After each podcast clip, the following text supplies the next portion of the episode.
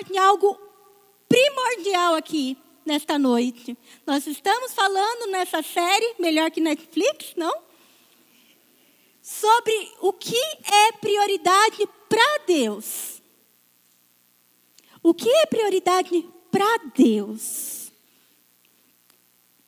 Você sabe, pastor, pastora, eu acho que eu nunca ouvi em nenhum YouTube, em nenhum canal, a respeito de uma ministração falando da visão cristã da criança.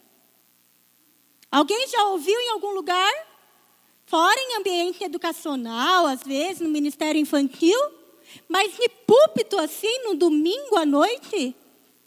Sobre a visão cristã da criança? Alguém já ouviu? Não. E se eu falar que isso é prioridade? Quantos já foram criança aqui? Todo mundo. Todo mundo. Quantos tem criança em casa? Aleluia. Aleluia. Quantos tem criança na família? Quantos tem vizinho que tem criança? Quantos veem criança todos os dias pela rua? Oh, todo mundo! Todo mundo! Criança é prioridade. Só que nós não temos uma visão, uma visão correta da criança. Nós temos a visão dos avós, nós temos uma visão da sociedade, uma visão que a televisão passa, uma visão que a escola passa, mas quantos já foram estudar? Eu sei que tem muitos estudiosos aqui, jovens dedicados ali no devocional, que eu sei que a pastora e o pastor aqui pegam firme na palavra, mas quantos já estudaram, fizeram uma exegese, assim, um estudo a respeito de criança à luz da Bíblia? Ninguém. Já? Aleluia, irmãos. Glória a Deus. São os líderes do Ministério Infantil, pelo amor de Deus, né? Mas porque só eles? Quem é pai e mãe aqui? Aleluia, agora sim, então está aparecendo. Amém. Quem é professor aqui? Já fez o estudo? Amém. Estou gostando. Então, se eu falar qualquer coisa errada aqui, vocês vão me corrigir, amém? Espero que não. Então. A visão cristã da criança é algo primordial que deve ser falado de púlpito. Porque a criança mexe com toda a estrutura familiar. Mexe com toda a estrutura da mãe, do pai. Carol Adams fala assim, que é uma educadora cristã, dos Estados Unidos, pioneira em educação cristã por, por abordagem por princípios. Ela fala assim que eu conhecer a visão cristã da criança redefine o meu papel de educador. Daí você vai falar para mim assim, Kelly, eu não sou educadora. Quem é família aqui? Quem faz parte de família aqui? Todo mundo. É algo que você não tem escolha. Se você nasceu, teve um pai e uma mãe. Faz parte de uma família. Se você está na igreja, o que, que a igreja é? O amontoado de família. É a extensão da a igreja é o amontoado de família. É a família de Deus. É a noiva de Cristo. Olha lá, noiva Cristo, noivo, opa, casaram e estão tendo filhos varões. Não é família? A igreja é família. Então, quando eu falo de família, eu estou falando de algo que é primordial, essencial para a vida humana. E a família ocupa um papel geracional. Ela deve educar os seus filhos. Não é isso que a palavra diz? Só que para esse processo de educação, é no processo humanista? É no processo do governo? É no processo da TV? Da tradição da vovó? Não. É numa visão cristã. Porque Cristo é o fundamento. Os filhos são do Senhor. E nós vamos compreender um pouquinho a respeito disso. Pode passar o slide, por favor. As crianças são atualmente desvalorizadas em número cada vez maiores através do aborto, abandono, abusos, violências, escravidão e vícios. Daí você vai ver ali algumas imagens chocantes que muitas vezes você vai falar assim: ah, mas esse contexto não é o meu contexto, não é o que eu vivo. Graças a Deus que não é. Mas tem alguns contextos ali que é das nossas crianças. Porque às vezes ela não sofreu abuso sexual, uma violência mais agravante, mas ela sofre abusos televisivos, com palavras que não fazem parte, nem para um adulto deveria ouvir, e uma criança está ouvindo. Ela é bombardeada, violentada por informações, por um tablet.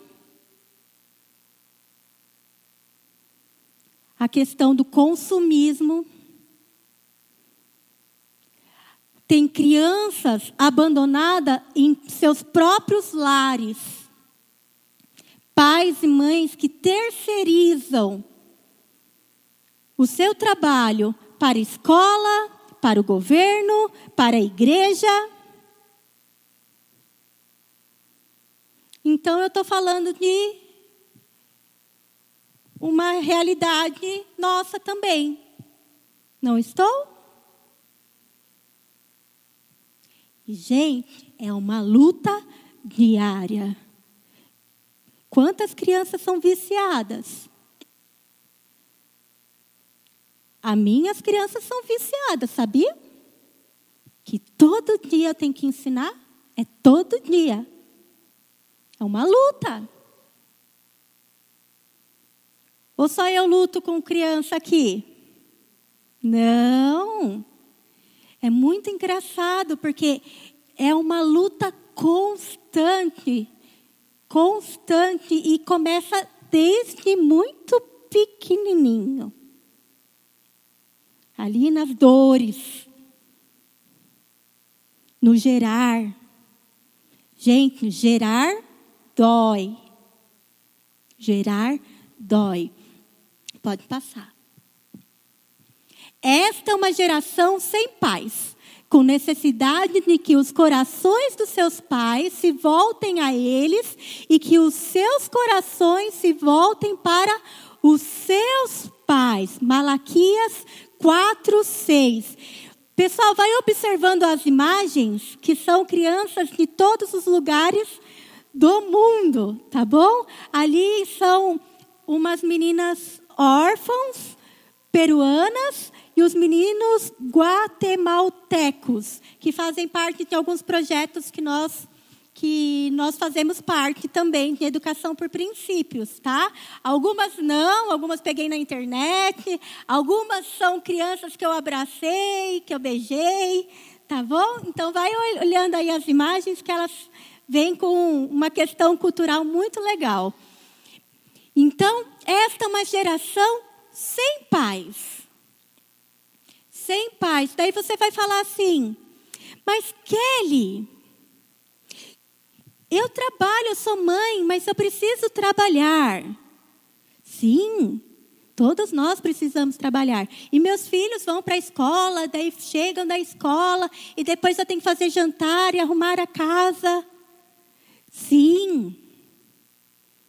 Daí o pai também fala: eu tenho que batalhar todos os dias para trazer o pão. Sim. Isso faz parte. Mas nós vamos querer, nós queremos aqui criar uma visão correta dessa criança para que você comece a buscar em Deus estratégias para a sua casa primeiramente. Que como o Senhor vai direcionar e redimir o seu núcleo familiar. Não vai ser fácil, mas a intenção é que vocês sejam fortalecidos com os princípios, com aquilo que é verdadeiro e que traz consequências e frutos e que tem promessas e que vocês perseverarem, vocês vão colher, comer da árvore da vida. Então o texto fala lá em Malaquias 4:6 que ele fará com que os corações dos pais se voltem para seus filhos e os corações dos filhos para os seus pais. Seu filho precisa ter o primeiro amigo é o pai dele. E a primeira amiga é a mãe dele. Vocês têm construído, construído um relacionamento?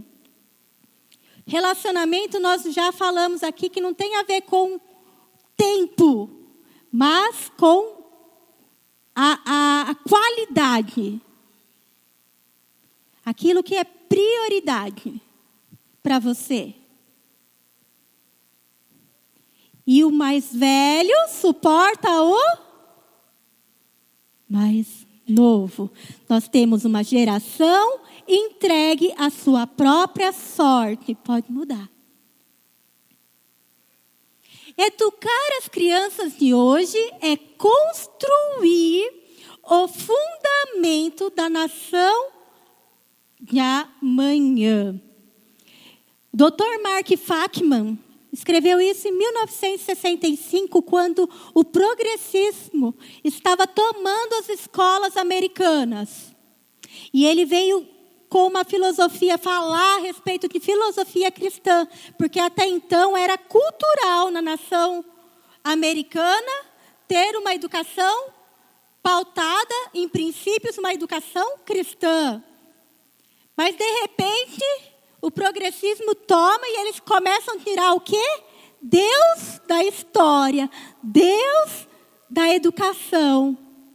Então ele fala aqui que educar as crianças de hoje é construir o fundamento da nação de amanhã.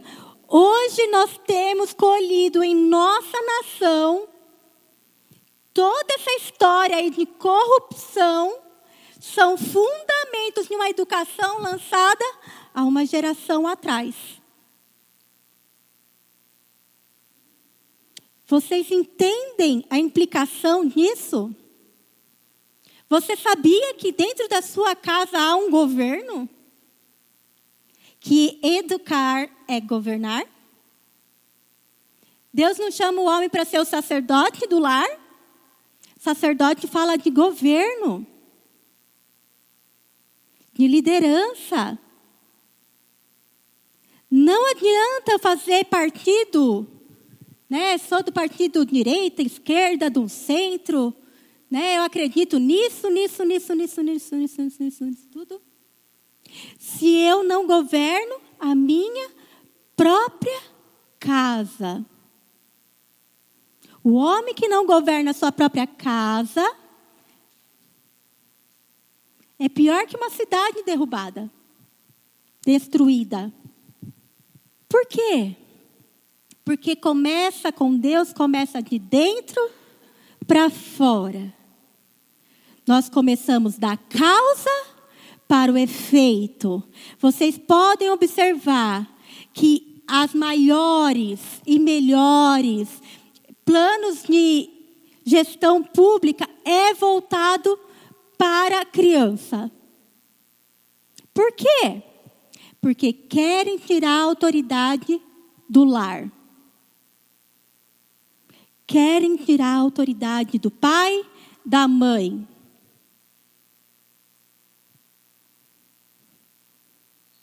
E daí nós nos achamos confortados, confortáveis, né? Nossa, eu fui lá no posto de saúde, recebi a cesta, recebi não sei o quê, o benefício tal, benefício tal, benefício tal. Mas, ó, com uma condição, que meu, a, meu filho estude oito horas por dia na escola integral. Que horas que eu vou ter relacionamento com essa criança? As políticas públicas são voltadas para tirar cada vez mais as crianças de seus lares. Eu trabalhei na assistência social por um tempo, formando educadores sociais dentro do município, de um dos municípios, não vou falar aqui. E chamava o projeto chamava Serviço de Fortalecimento de Vínculo. É do CRAS serviço de fortalecimento de vínculo, chamava. Eram crianças é, com a famílias em situação de vulnerabilidade social. Sabe o que, que eles faziam para criar o vínculo? Tirava a criança do lar.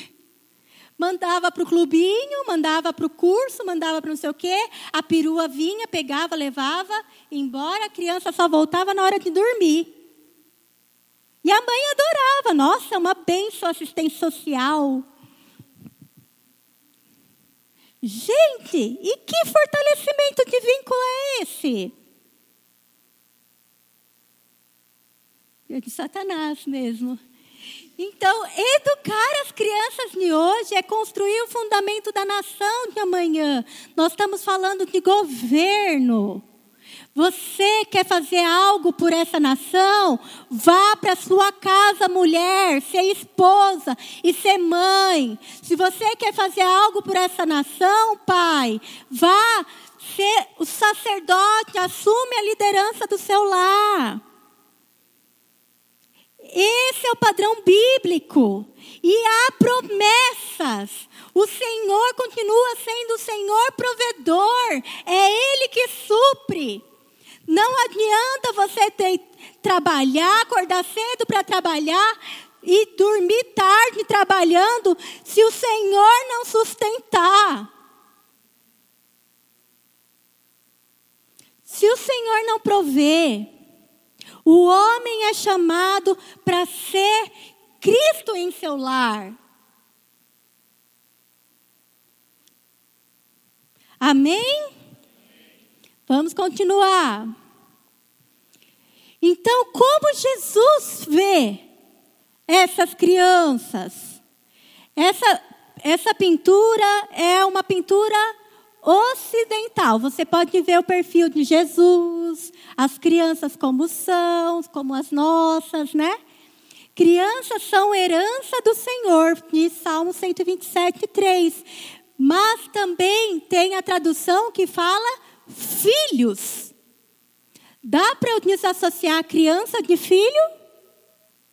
Não. Os filhos são a herança do Senhor, uma recompensa que Ele dá. Se as crianças são do Senhor, amém? Cadê? Tinha uma mamãe aqui com barrigão. Está no ah, claro. É, tem um barrigão aqui. Tem três? Oh, aleluia. Essa igreja aqui é próspera. Aleluia. Está melhor que o, a mesquita muçulmana, né? Também procria com os filhos. Eles crescem com filhos. Se o filho que você recebe no ventre. Gente, cada criança é um milagre. É um milagre. A ciência aponta que uma pessoa, uma mulher normal, com o seu ciclo, né, com seus hormônios, com seus óvulos normais. E o pai também com tudo normal. É, no ato da fecundação, existe apenas 23, 23% de chance do, do esperma chegar no óvulo. 23, gente. É muito pouco. Isso no estado normal. Mas hoje nós temos muitas complicações. Muitas complica complicações. Então, cada criança que é gerada, chega a nascer, é um milagre. Não tem como. É um milagre. E cada um é herança do Senhor. Eu conheci lá em Angola mães com 50 anos que tinha mais de 13 crianças. Daí eu comecei a fazer conta com ela, eu falei, quando que você começou? Ela, ah, o meu primeiro filho foi com 14 anos. Daí eu fazia as contas dos filhos dos meses. Eu, gente, mas não está dando não. Não dá, não dá tempo de gestação. De quanto em quanto tempo foi, né? É muito comum eles terem muitos filhos. Muitos filhos. Não, não mal, mal eu acho que ah, deve ter nascido dois juntos, porque não contava. é verdade, gente, não dava. Ah, eu fiz os cálculos com ela, fiquei impressionada.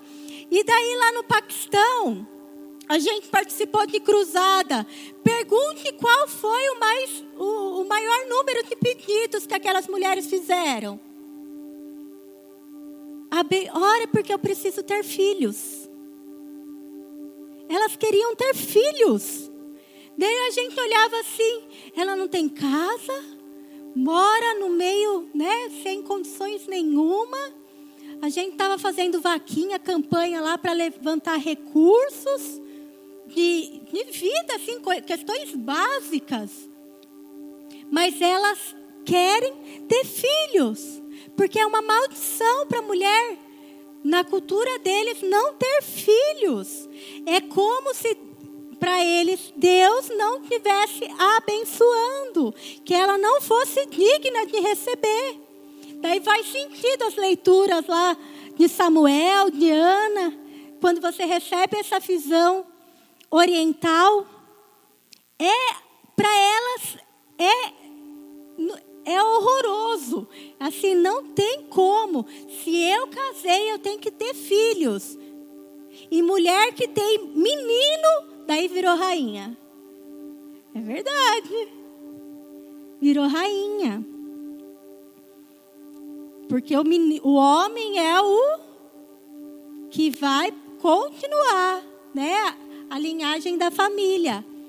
Então, cada criança que o Senhor dá é realmente um milagre, é algo sobrenatural e ele vem do Senhor. Se você é mulher que não tem filho e quer ter filho, pede ao Pai. E ele abrirá o ventre, porque cada ventre foi aberto pelo Senhor. Amém? E se o meu filho é do Senhor, para quem que eu vou educar?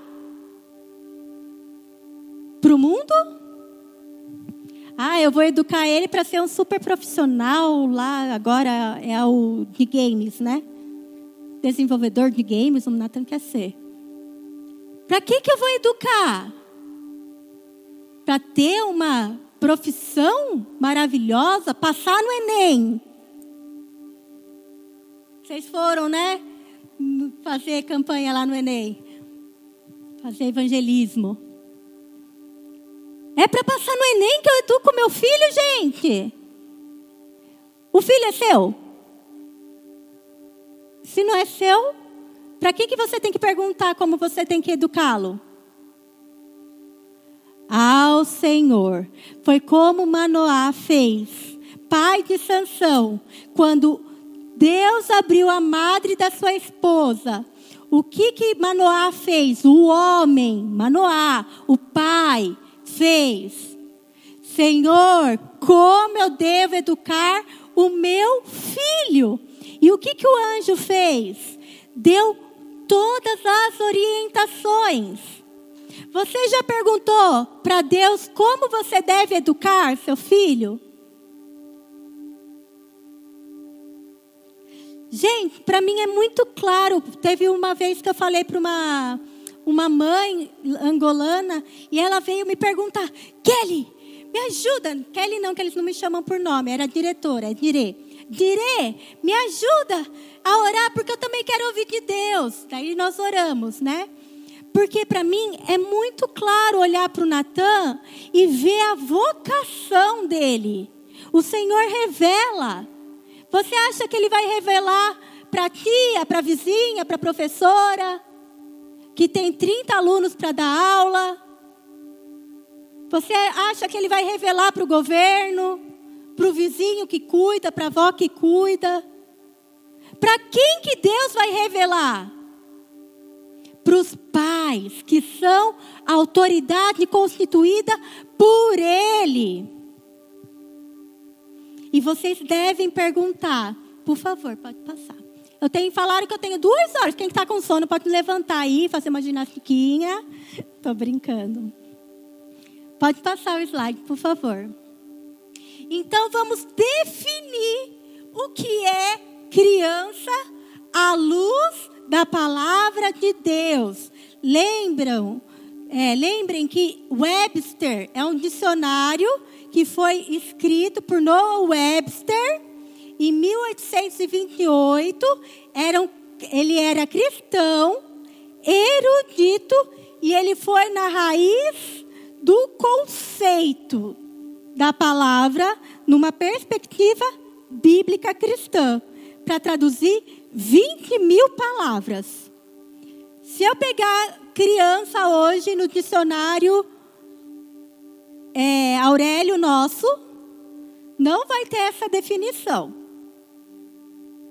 Inclusive, não tem nem a definição que Aurélio escreveu mais. Cuidado. Se quiserem o dicionário do Aurélio, pega a primeira publicação dele, tá? Que as novas edições foram atualizadas. Cuidado com as versões atualizadas. Criança é aquela criada à imagem de Deus. Criança é criada à imagem de Deus. Vocês têm noção do peso que é isso? Que o serzinho que está aí chutando, entrando na sua costela, já fazendo um estrago Estou sabendo. Aquele serzinho que faz birra, porque criança faz birra? Oh! Aquele ser que você fala dez mil vezes para não fazer, e é aí que ele vai fazer. Ele é a imagem de Deus. E como você fala para um ser a imagem de Deus? Ô menino, sai daí, ô ser. Eu, isso aí é o que eu falo. Ô menino burro, não faz isso, seu burro. É assim que você fala? Ô Zé Orelha. É assim que você fala para alguém a imagem de Deus? Como que você trata? Como que você fala? Como que você chama seu filho? Ou como você chama qualquer criança? Porque se todas as crianças são milagres, em alguns lugares do mundo são milagres ainda maiores. Está bem diante de você, pecando, fazendo confusão, batendo no amigo, fazendo piadinhas na hora da lição, colocando a toalha molhada dez mil vezes na cama. Como que você vai chamá-lo? O oh, abençoado da mamãe. Não vale. Seu incircunciso. Não vale. Então é importante nós pensarmos que a criança é a imagem de Deus e ela tem uma identidade. Mas ela também é jovem em graça. O que, que é graça? Favor e merecido, não merecido. Funciona assim, jovem em graça. Filhinho da mamãe, olha, você tem dois pacotes de bolacha. Divide com seu irmão. Não. Não é assim? Ou assim, vamos lá com a sobrinha. Quem é tio aqui que gosta de andar com sobrinho e sobrinha? Ir no parque?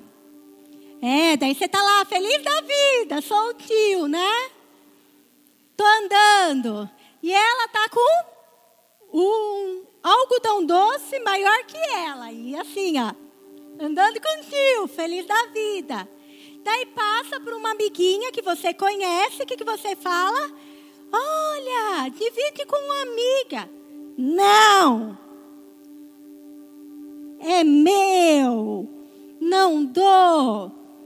Ou então você está na salinha do Ministério Infantil. E tem o brinquedo, mas tem só aquele boneco. Só aquele boneco. Tem um monte de outros, de tem outros brinquedos também, mas aquele boneco só tem um. Qual todos vão querer? Aquele boneco. Vamos compartilhar? Todo mundo brinca um pouquinho?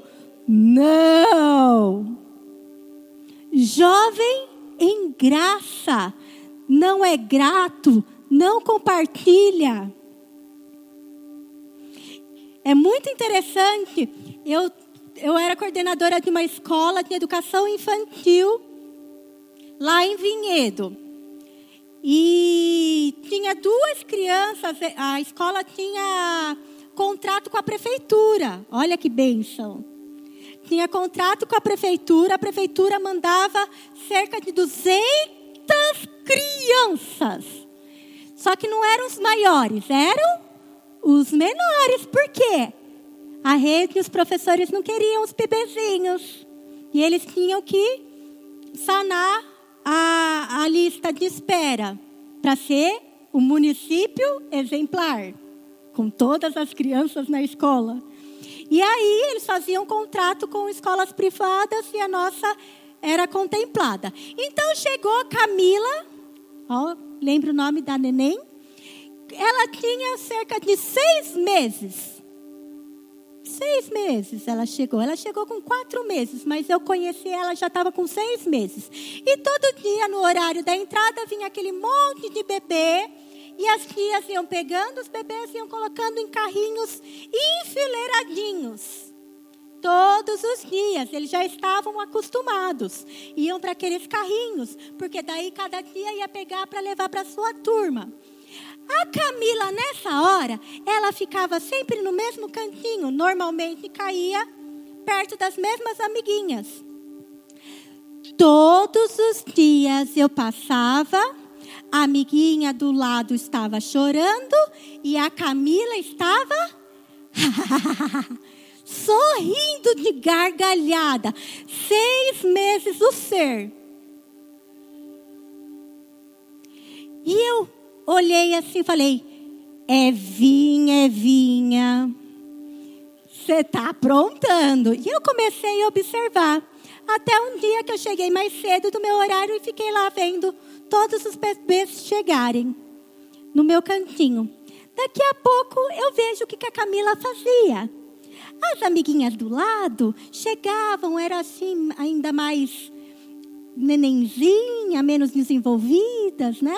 E ela já era mais espertinha, bem precoce. Ela vivia fazendo assim, ó. Ela enfiava a mão na boca da neném do lado e tirava a chupetinha. Passava uma tiazinha que estava, uma professora, uma tia que estava vindo. Ela, seis meses. Fala que não foi planejado. Daí vem falar, cadê? Desculpa os pedagogos, professores. Vai falar que criança é inocente. Daí eu, Camila! E ela olhou para mim assim com aqueles dois olhões de jabuticaba. Você tá pegando a chupeta da amiga? e mostrou a chupeta. Então, crianças não são estabelecidas em princípios. Ninguém nunca falou para ela que não podia fazer. Ao contrário, ainda eu dei risada. Mas depois eu eduquei. Falei, não pode, devolve para amiguinha. E foi assim, ó, o semestre inteiro fazendo ela devolver para amiguinha. Por quê? Ela é fraca em conhecimento. O que, que é fraco? Eu ensino, amanhã ela já esqueceu, vai fazer de novo. Daí eu vou ensinar, amanhã ela já esqueceu e vai fazer de novo. Fraco, quebra. Não é estabelecido, não está fundamentado ela é fraca não só de conhecimento, de juízo, de julgar o que é certo e errado. Para ela era engraçado ver a amiga chorando. E quem vai falar para essa menina que não é? Quem estiver perto dela para falar. Então eu e você somos educadores. Ela é fraca em experiência. Fraca em experiência funciona assim. Natan, não põe o dedinho aí na tomada. Natan, olha aqui, daí você pega e ainda faz um susto, né? Olha o que, que acontece se você enfiar o dedo. Daí ele, daqui a pouco, Natan, não põe o dedo na domada, vai fazer dodói no neném. Até a hora que ah, leva o choque. Ficou duas horas olhando para mim assim antes de chorar. Ah!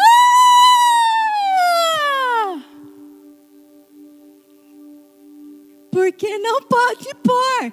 É fraco em experiência. Agora ele já não põe mais o dedo. Pega o dedinho dele e fala que vai pôr na tomada. Vê o que, que ele vai fazer. Criança é assim. É importante entendermos, porque isso redefine o nosso papel. Pode passar. Mas como Jesus pensa a respeito das crianças? A visão de Jesus da criança é que ali, esse é Jesus oriental, gente. Olha o olhinho puxado, os vietnamitas. Jesus, ele traz para perto. Ele falou assim para os seus apóstolos: Deixai vir a mim os pequeninos, e não os impeçais, porque dos tais é o reino de Deus. Trabalhar com criança é governar. Ei, atenção, igreja! Isso é uma revelação que Jesus está nos ensinando. Trabalhar com criança é trabalhar com reis e sacerdotes.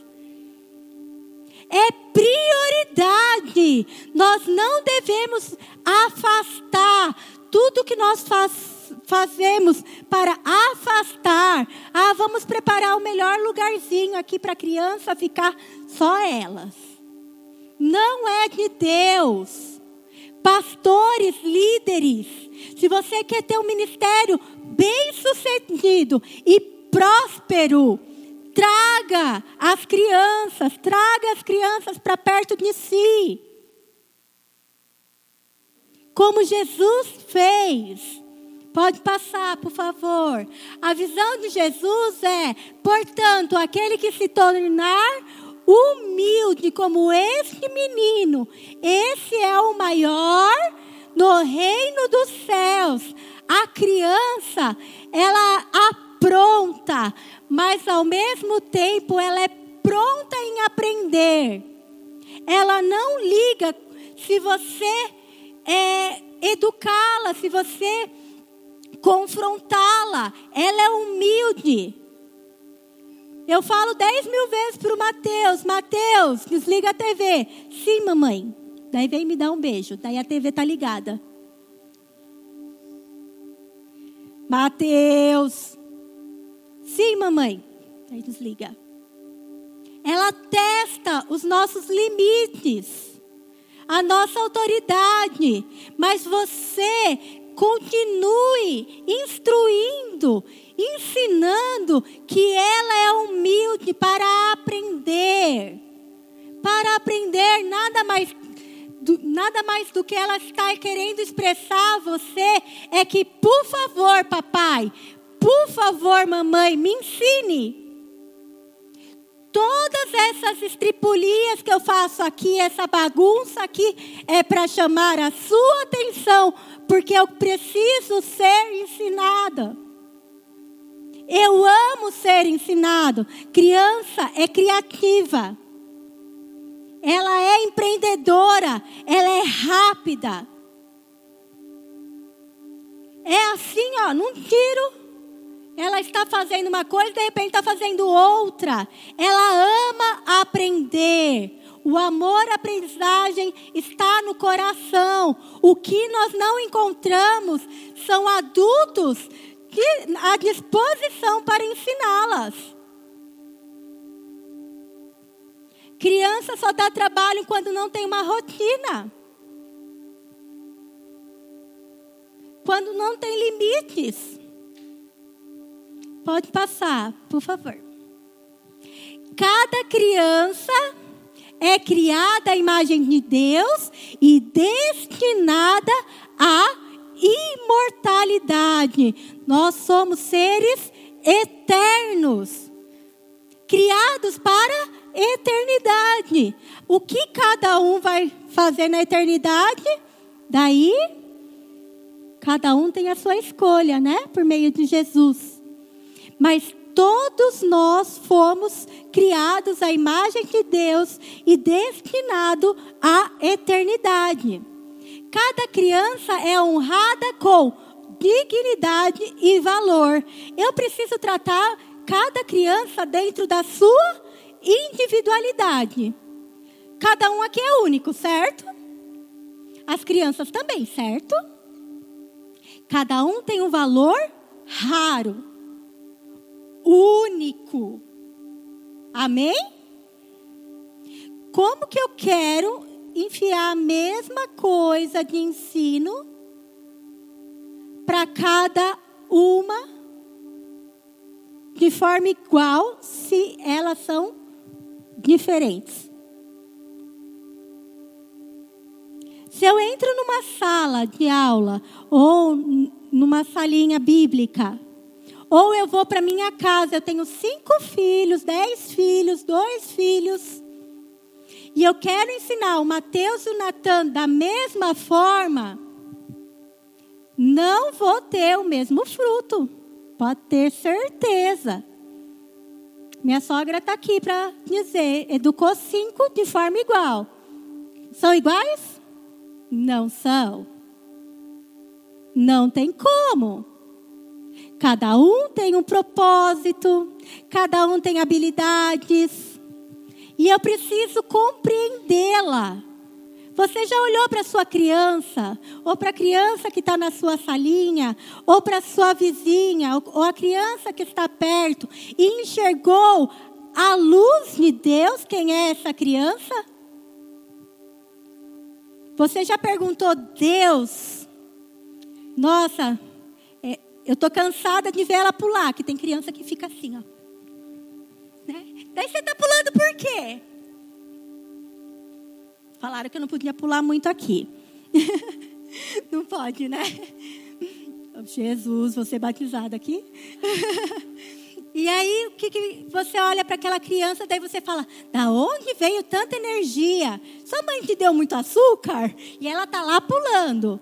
E daí você vai para outra, a outra é mais quietinha. Fica só observando, de poucas palavras.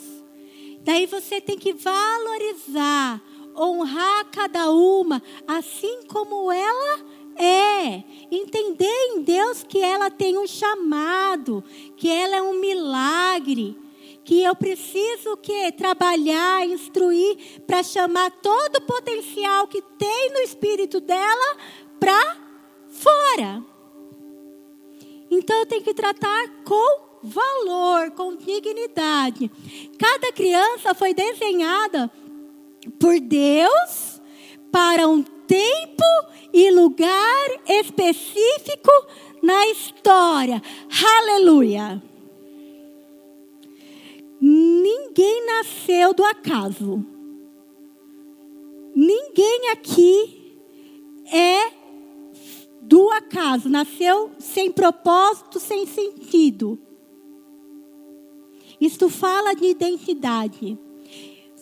Cada um de nós foi chamado no plano de Deus, num tempo específico para algo específico.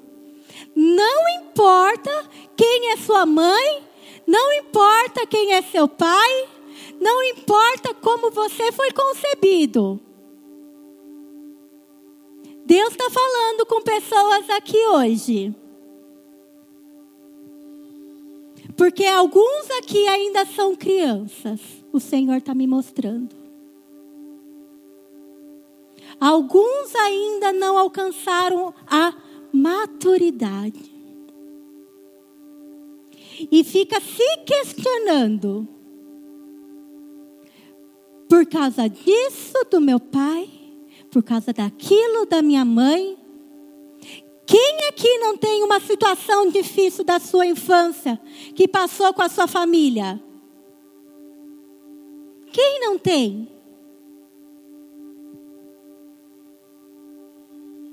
Eu tenho amiga aqui que cresceu comigo, sabe muito bem quanto trabalho eu dei. Né, Liv? Demos juntas, né, Liv? Depois de 10 anos ela veio aqui, olha, minha amiga.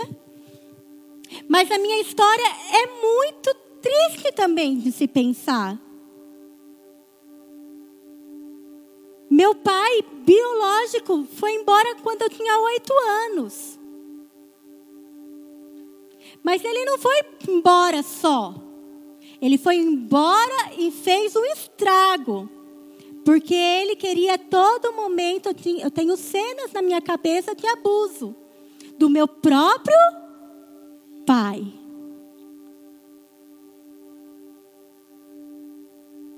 Mas essa situação do passado não me definiram, não definiram quem eu sou.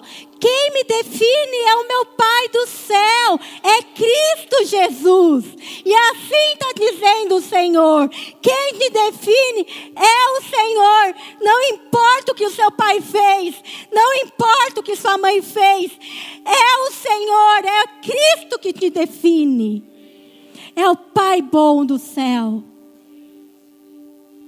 Antes de eu ser do meu pai, antes de eu ser da minha mãe, eu sou do Senhor. Você pode repetir isso? Eu sou do Senhor. O Senhor é meu Pai. Fala, igreja. O Senhor é meu Pai. O Senhor está curando você.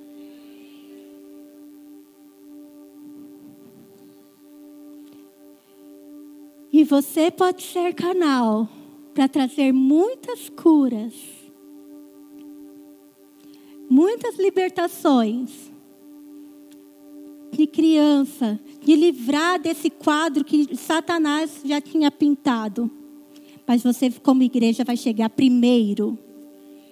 Amém? Esse é o tema central da doutrina cristã.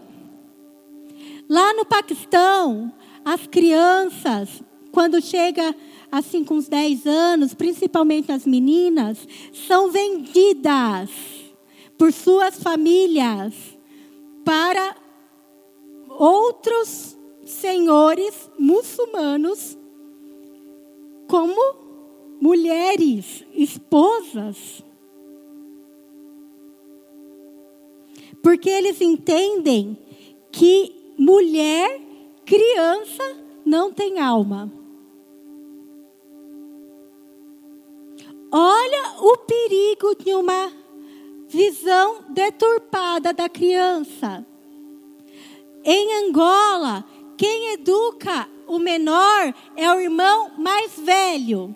Então é muito comum você ver uma criança de seis anos carregando um bebê.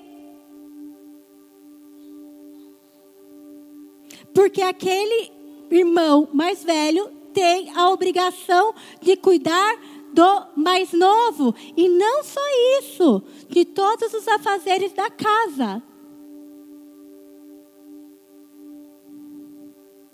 E aí você fala assim: ah, mas isso é lá do outro lado do continente. Aqui nós temos quadros iguais. Eu estou cansada de ver em escolas, inclusive cristãs, do irmão mais velho reclamando que chegou atrasado porque teve que ajudar o mais novo, porque a mãe não quis levantar para dar o café e ajudar. Não estou falando que a criança não deva ajudar em casa. São assuntos diferentes. Eu estou falando de responsabilidade e autoridade.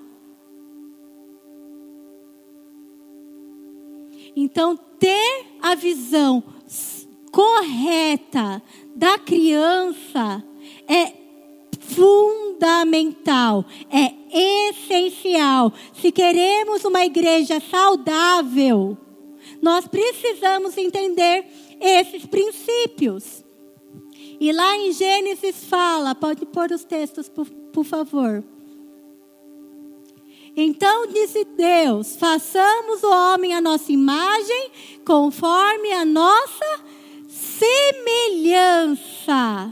Então todos foram gerados à imagem e semelhança de Deus. Pode passar o texto. Criou Deus o homem à sua imagem. Pode passar, esse também já é o mesmo.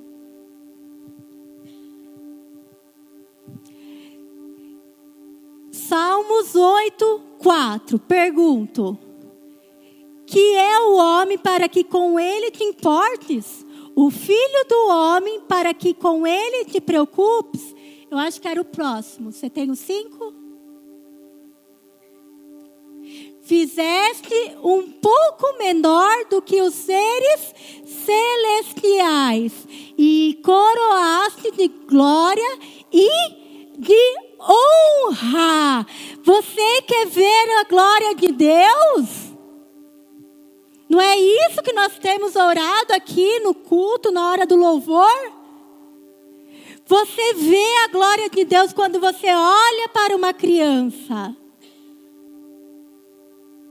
Porque foi feito a imagem e semelhança. Está um pouco abaixo. Um pouco abaixo de Deus. Funciona assim, mais ou menos. Eu vou falar um pouquinho agora, vou teologicar. Desculpa, pastores. Desculpa, mas vou teologicar agora. Funciona assim.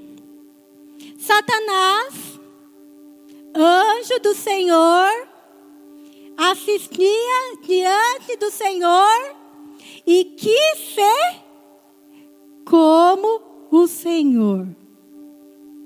E aí, que, que Deus faz? Não divido a minha glória com ninguém. Pegou do barro,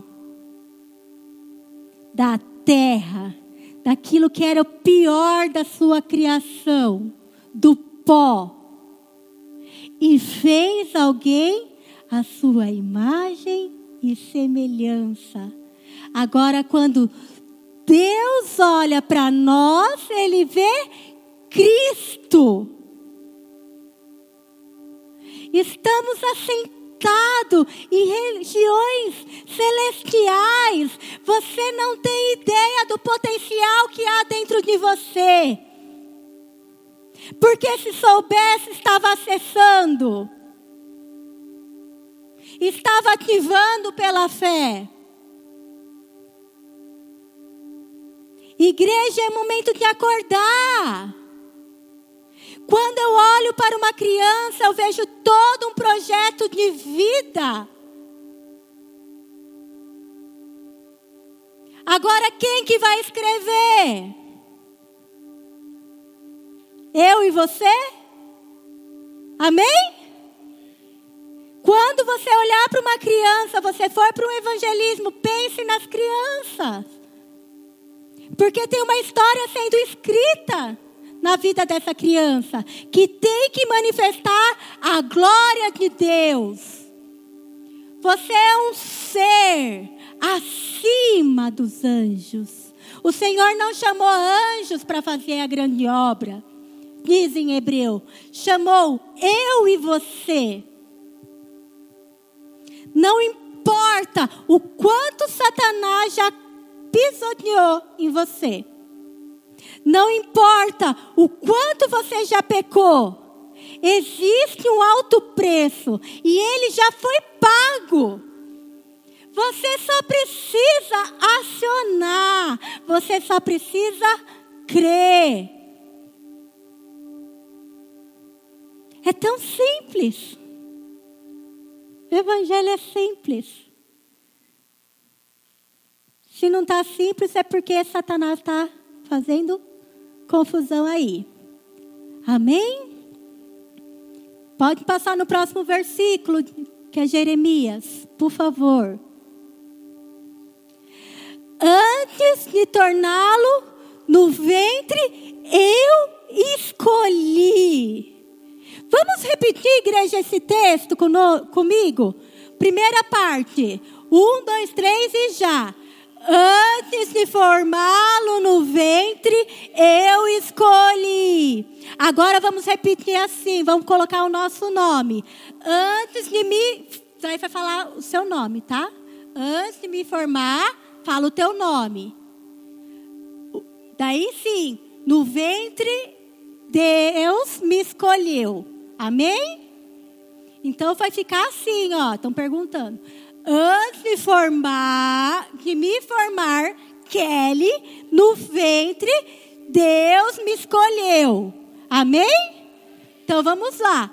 Antes de for, me formar, Kelly, no ventre, Deus me escolheu. Amém?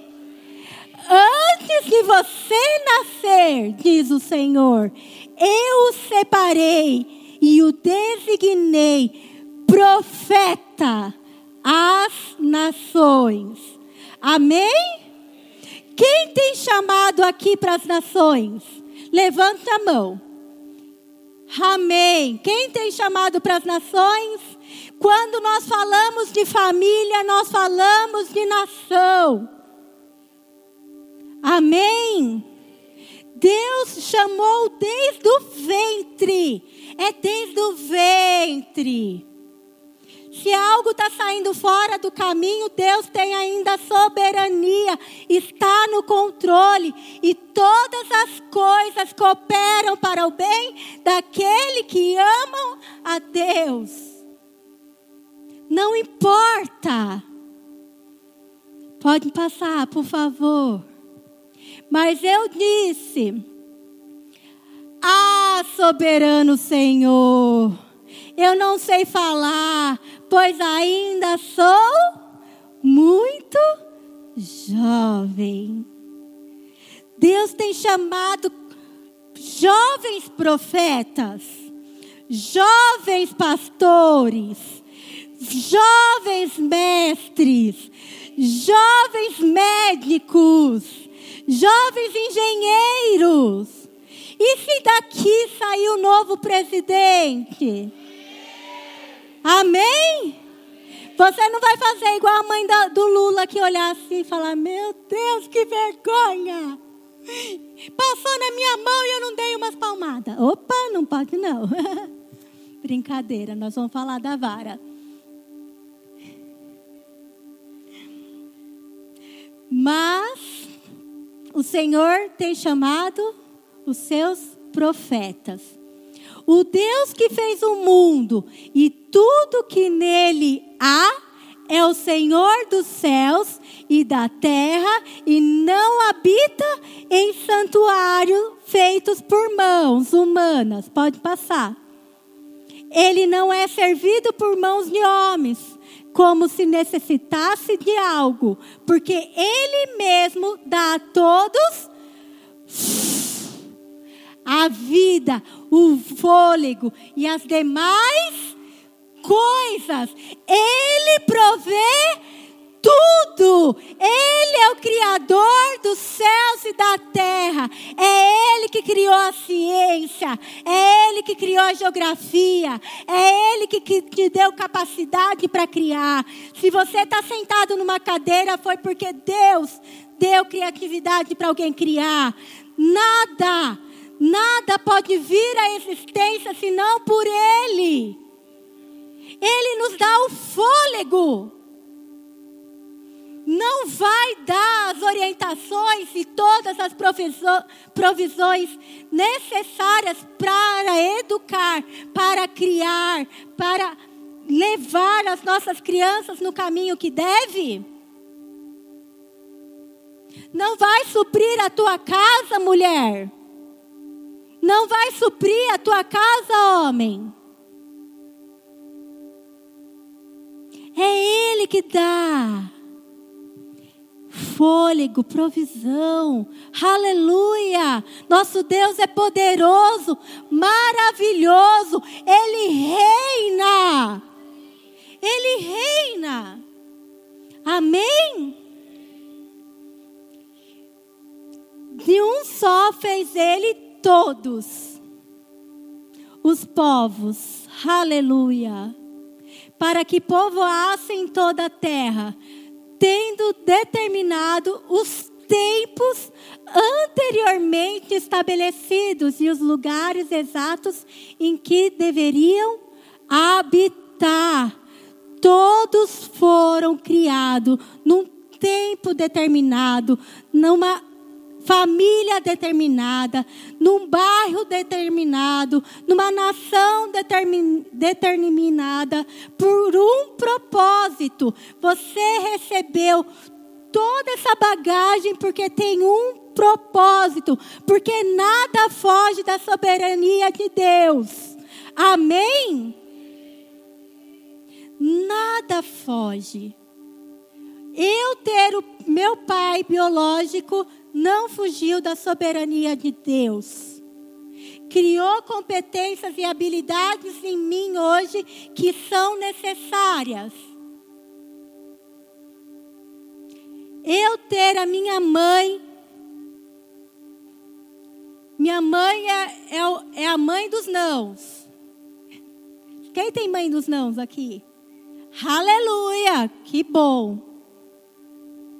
É muito bom os nãos. Eu sou muito mais resultado dos nãos da minha mãe do que dos sims.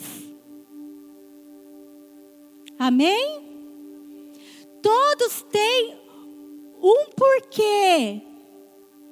Ninguém foi feito por acaso, nenhuma criança, nenhum de nós. Amém. Pode passar, por favor. Cada criança é enobrecida com dignidade e valor. Essa é uma criança da de Quênia. Nós já falamos sobre isso, pode passar. Deus olha o coração e não a aparência exterior. A história de Samuel fala isso, não precisa pôr o texto. Deus olha o coração. Se fosse olhar o exterior, estávamos perdidos todos, né? Porque não ia sobrar um. Ele olha o que vai no profundo daquela criança. Toda criança tem uma capacidade de sonhar. Ela nasce sonhadora. Pode perguntar para a criança: o que, que você quer ser quando crescer? Astronauta! Ninguém quer ser presidente, né? Tem uns que querem ser presidente, está mudando então. Pode passar. Aos olhos de Deus, todas as crianças são iguais. Iguais na individualidade, não. No amor dele para com as crianças. Deus nos ama cada um igualmente. Não tem nada que eu possa fazer que acrescente ou diminua o amor de Deus por mim, certo? Então, todas as crianças são iguais no direito do amor e cada uma possui direitos inalienáveis. Sabe quais são esses direitos? Se as pessoas soubessem esses direitos, o mundo seria um lugar melhor. Vou ensinar para vocês, são três. Direito à propriedade. Sabe o que é propriedade? Tudo aquilo que Deus já te deu, os recursos. Você tem propriedades internas e ao longo da vida vai, vai tendo as propriedades externas. Então, primeiro é propriedade. Segundo, direito, vida. Por que, que a lei do aborto é contra princípios bíblicos? Porque quebra justamente esse princípio, o direito à vida. Não importa como ele vem, ele tem direito à vida. E o outro direito é a liberdade. Todos nós temos direito à liberdade. As, as piores brigas dentro de, de uma família estão ligadas a esse direito. Quando um quebra a liberdade do outro. Aqui daria uma pregação só para falar desses direitos. Mas cada criança possui esses direitos. E isso é inegociável.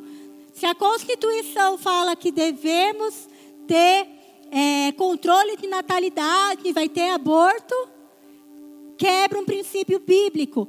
Nós cristãos não cumprimos essa lei porque não está debaixo de uma lei de Deus. Amém? E mesmo assim, vocês têm que observar quantas leis que o Estado coloca para as famílias que não estão debaixo dos princípios de Deus, das leis de Deus. No seu lar, quem governa é você. Amém? Pode passar. Cada uma é investida com valor, independente de sua situação de vida e habilidades. Eu não posso chegar numa sala com 20 crianças dar prioridade para aquelas que são mais falantes. Eu tenho que abrir espaço para que cada individualidade possa ser exercida. Gente, quem já é, deu aula para o meu filho Mateus, vai saber que ele, ele, ele fala, não fala? Se deixar, ele toma aula de você. E dá aula no seu lugar. E daí os outros vão falar? Não vão falar. E daí o que, que eu preciso trabalhar com ele? Respeito, enquanto o outro eu preciso trabalhar comunicação. São duas coisas com a mesma aula. Gente, dar aula é difícil, educar é difícil, mas os frutos são eternos. Podem passar, por favor. Cada criança possui propriedades internas e devem ser guardadas com cuidado. A mente da criança, as propriedades internas da criança é o jardim que Deus deu para você semear. Amém? Lá nós encontramos nessas propriedades o coração, a consciência, a mente, a vontade, a razão, a imaginação, o caráter, dons, temperamento, atitude ideias. Nós precisamos compreender que essa criança que está aqui diante de você vai ter todo esse conjuntinho de recursos que precisam ser trabalhados. Pode passar. Deus tem um plano para cada criança. E esse plano fala de prosperidade e não perigo, para lhes dar o futuro e esperança.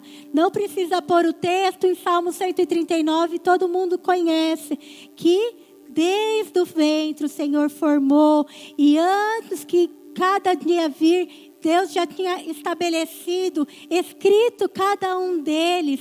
E Jeremias fala justamente isso: que eu sei os pensamentos que tenho sobre vós, pensamentos de paz, de prosperidade e não de morte. Gente, eu passei por uma hepatite. Nos primeiros dias eu pensei que eu ia morrer. Eu falei, Jesus, fiquei por aqui mesmo. Foi isso a minha história. Eu fui para o Paquistão, peguei uma doença né, uma malária e morri, né? E daí o Senhor falava: Eu que sei os pensamentos que tenho sobre vós. Aquilo que não te mata te fortalece. Eu posso ir agora para um novo lugar, não vou mais pegar hepatite. Aleluia. Tenho anticorpos. É a mesma coisa. Às vezes dói com a criança. Educar dói, aprender dói, mas se não matou, vai te fortalecer. Isso acontece no ambiente natural, no nosso organismo, e isso acontece no corpo da igreja, e isso acontece em mim e em você, em cada criança. Amém? Pode passar. Toda criança tem sede de água viva e fome de verdade e beleza. Essa palavrinha é chave, verdade, é algo muito importante. Toda criança tem sede de verdade. E aí eu tenho aquelas crianças menores que têm a imaginação do mundo. E o que, que a professora faz muitas vezes? O que, que a mãe faz? Conta mentiras. Ah, porque ela não tem capacidade para entender. Mentira! Ela tem capacidade para planejar, arquitetar, arrumar, tirar a chupeta com seis meses de uma amiga para poder rir que a outra está chorando? Não vai ter capacidade de entender? Ela não foi feita a imagem e semelhança de Deus? Deus não é inteligente, inteligível? Então você deve falar sempre a verdade, com sabedoria, com as palavras certas, com as palavras remidas, mas a verdade. E ela também precisa de beleza. Pode observar, casa que está bagunçada, o que, que acontece com as crianças? Você perde domínio. Se ela não tiver organizada, cheirosa. Eu colocava para o Mateus, o Mateus ele é sempre muito enérgico. Quando ele era bebezinho, o quartinho dele ficava tocando música clássica era o momento que ele ficava sossegado, porque acalmava a alma dele. Músicas clássicas, Beethoven, Bach, acalmava a alma dele, que é agitada, enérgica. E ele ficava lá tranquilo. Daí eu podia ir fazer as outras coisas que ele ficaria, ficaria, ficaria ali tranquilamente. Colocar coisas que remetem à beleza. A beleza. Deus promete satisfazer a alma sedenta e enchê-la com tudo que é bom, de Salmo 107. Pode passar. Quanto tempo eu tenho? Já foi? Meu Deus, eu tenho ministração aqui para dois cultos. Então, alguém está com sono aqui, gente? Nós estamos falando daquilo que é primordial, não é? Vou acabar, vou acabar. Eu tenho dó de vocês, vocês vão trabalhar amanhã, acordar cedo. Cada criança é feita por Deus para um determinado período na história. E aí nós já lemos essa parte do texto. Pode passar também que eu quero finalizar. A história é Cristo. Deus usa indivíduos e nações para avançar o evangelho e a liberdade. Tem um, um testemunho da Susana Wesley. Quem já ouviu falar sobre o Susana Wesley? Ela teve 17 filhos.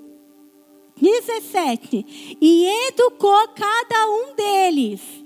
Dois deles se tornaram um grande pregador, que é o John Wesley, né, que deu a várias denominações, a Nazareno, tem a teologia dele, aos wesleyanos, né? Algumas metodistas surgiram do, do Wesley. O Wesley, John Wesley foi o que mais falou sobre graça. Se hoje você desfruta da graça, é porque Deus usou John Wesley naquele período da história. E Charles Wesley escreveu grande parte dos hinos que nós cantamos até hoje até hoje, de geração em geração. Porque aquela mulher entendeu aquilo, que Deus usa indivíduos e nações para avançar o evangelho e a liberdade.